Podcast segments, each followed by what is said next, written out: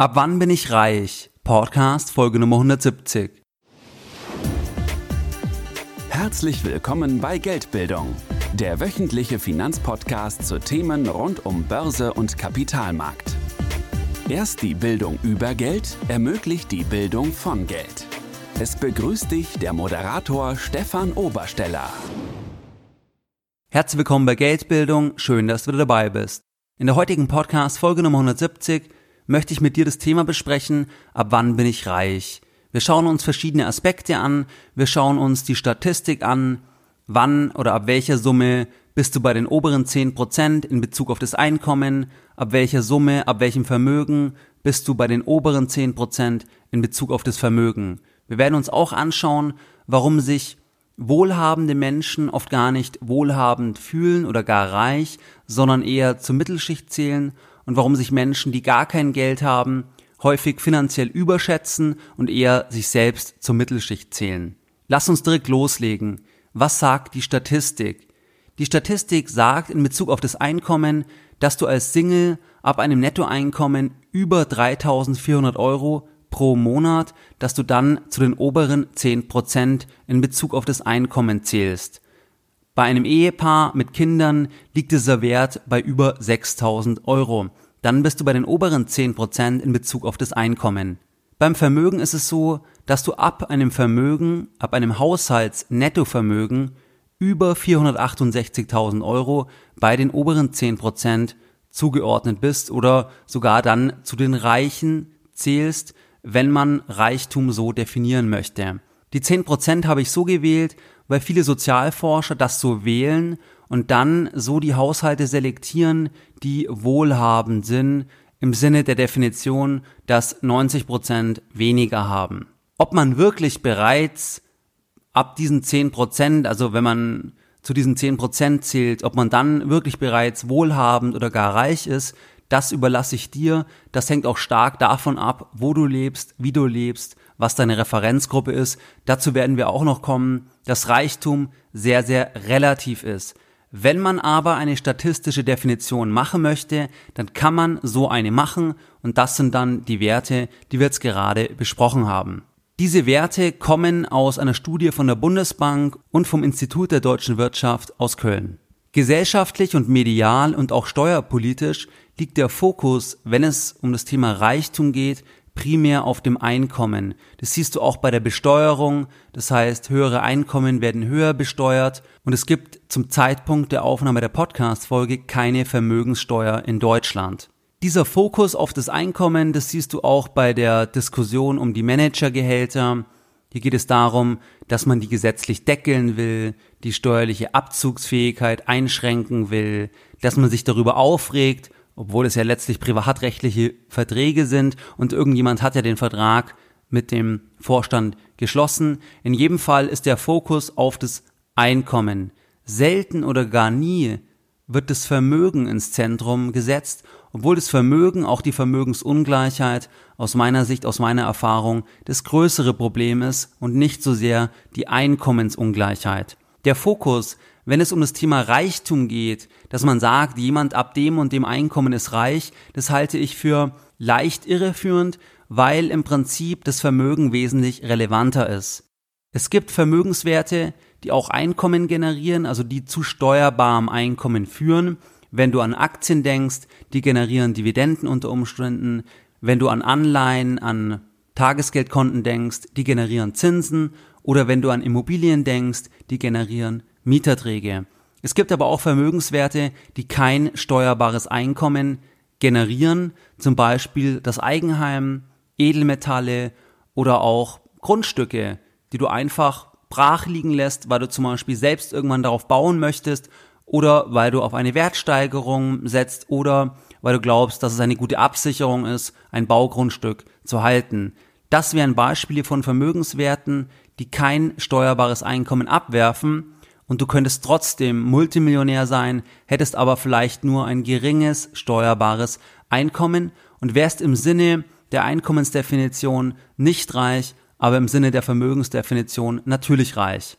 Nachdem Vermögen gespartes Einkommen ist, nicht ausgegebenes Einkommen, das du investiert hast, ist Vermögen für mich der verlässlichere Wert, weil Vermögen konserviertes Einkommen ist und du dieses Vermögen, wenn es in Assets angelegt ist, die du auch wieder verkaufen kannst, zum Beispiel ein Eigenheim in einer guten Lage, dann kannst du das auch jederzeit wieder in Geld umwandeln. Und am Ende des Tages geht es bei der Reichtumsdefinition ja auch um die Möglichkeiten, die du hast.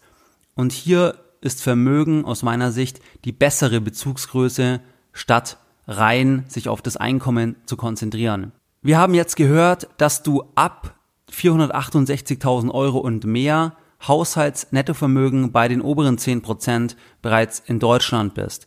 Wohlgemerkt, das bezieht sich auf das Haushaltsvermögen. Beim Einkommen ist es relativ klar, wenn du angestellt arbeitest, dann weißt du natürlich, wie viel du verdienst pro Monat und kannst einschätzen, ob du bei den oberen 10% dabei bist.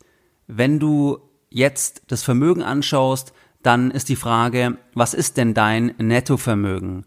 Gemäß der Definition, auch von der Bundesbank, geht es hier um die Vermögensbilanz und du kannst natürlich eine private Vermögensbilanz aufstellen, so wie du vielleicht auch eine Bilanz von Firmenseite kennst. Das heißt, du hast eine Aktivseite, hier siehst du die Mittelverwendung, was hast du an Vermögen, wie ist es investiert und auf der Passivseite siehst du die Mittelherkunft, woher kommt das Geld? Ist es Kredit oder ist es eigenes Geld, das du investiert hast? Du würdest also jetzt auf der Aktivseite deine ganzen Vermögenswerte aufschreiben, Verkehrswert Haus, dein Fahrzeug vielleicht, was ist es gemäß Mobile oder Autoscout wert, dann was ist dein Finanzvermögen, dein Sparguthaben, was hast du auf dem Konto ansonsten, dein verwaltetes Vermögen im Depot, deine sonstigen Guthaben, private Rentenversicherungen, Lebensversicherungen und so weiter. Das würdest du alles auf der Aktivseite aufschreiben. Diesen Wert würdest du dann nehmen und es wäre in Summe die Bilanzsumme. Die Passivseite muss die gleiche Summe logischerweise haben, wie es bei einer Bilanz üblicherweise der Fall ist.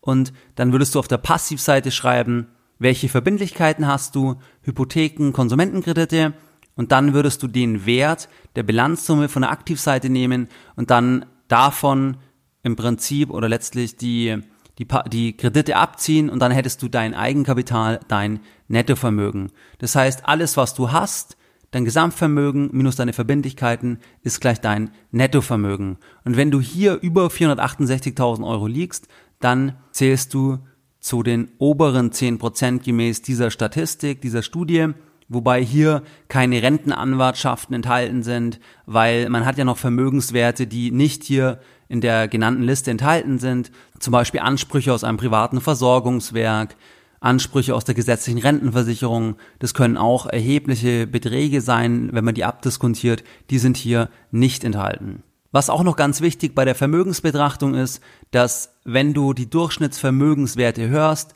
dass du dir klar machst, dass die durch die Ränder beeinflusst sind. Das heißt, wirklich sehr reiche beeinflussen das Durchschnittsvermögen erheblich. Das Durchschnittsvermögen hier gemäß der Studie liegt bei 240.200 pro Haushalt und ist aus meiner Sicht relativ hoch. Und das zeigt, dass das natürlich getrieben ist durch die Ränder. Wenn du einen Milliardär hast und jemanden, der kein Geld hat in einem Raum, dann liegt das Durchschnittsvermögen auch bei 500 Millionen Euro und ja, sehr getrieben durch den Milliardär logischerweise. Was auch ganz interessant ist, dass dieses Vermögen primär auch Immobilienvermögen oft ist, also meistens das Eigenheim und auch Aktien natürlich hier die Verteilung größer ist. Also bei den 10% bei dem Zehntel in der Gesellschaft, was am meisten Vermögen hat. Hier liegt die Aktienquote bei 32 Prozent. Und wenn du dir die Aktionärsquote insgesamt anschaust, dann liegt die bei 10, 12, 13 Prozent etwa. Das heißt, es gibt mehr Aktienbesitzer bei denen, die mehr Geld haben, was auch nicht weiter verwunderlich ist.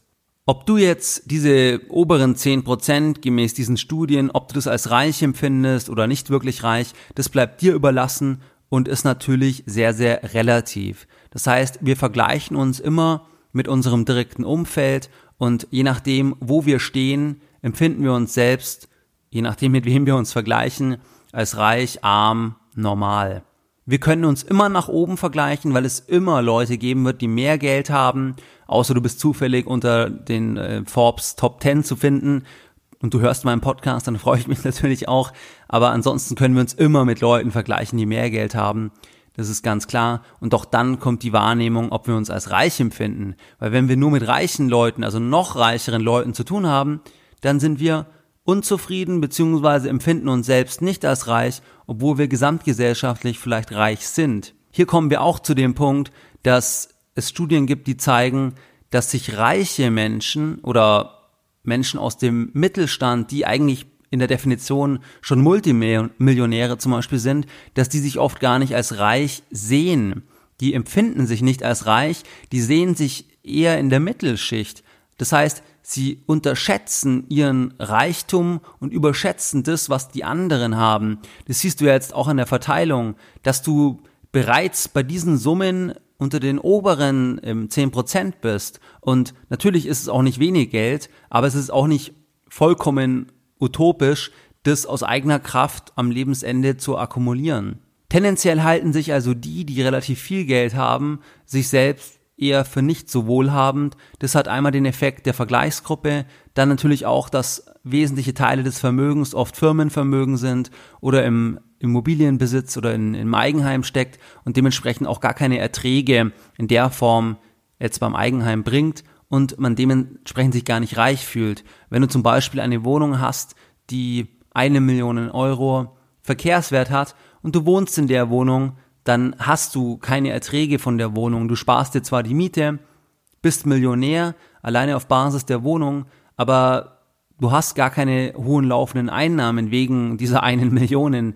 Und deswegen kann es sein, dass du dich trotzdem nicht reich fühlst, obwohl du eigentlich viel Vermögen hast.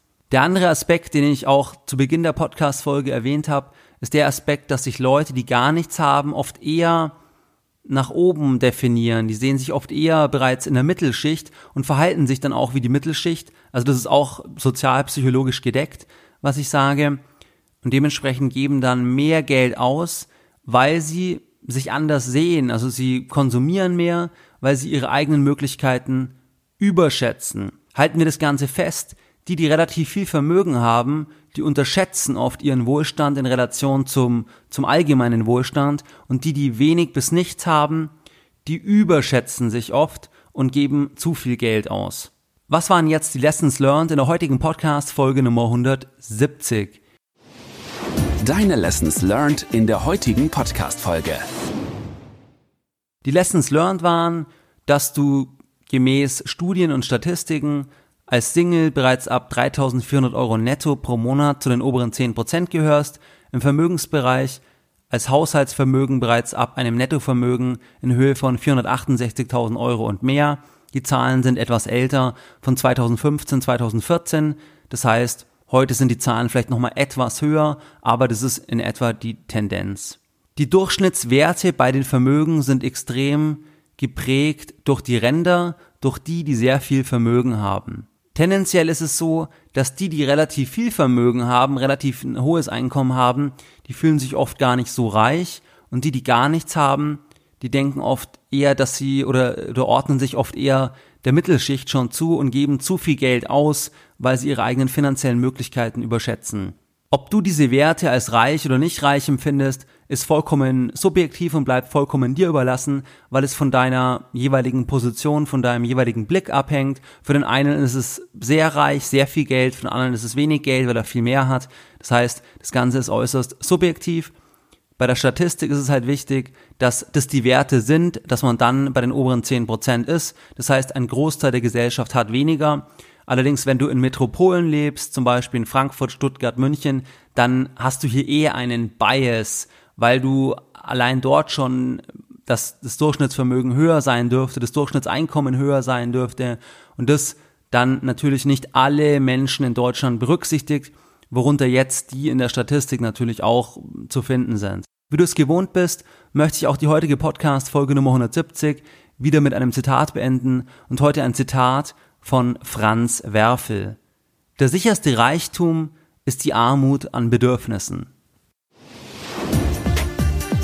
Mehr Informationen zu Themen rund um Börse und Kapitalmarkt findest du unter www.geldbildung.de.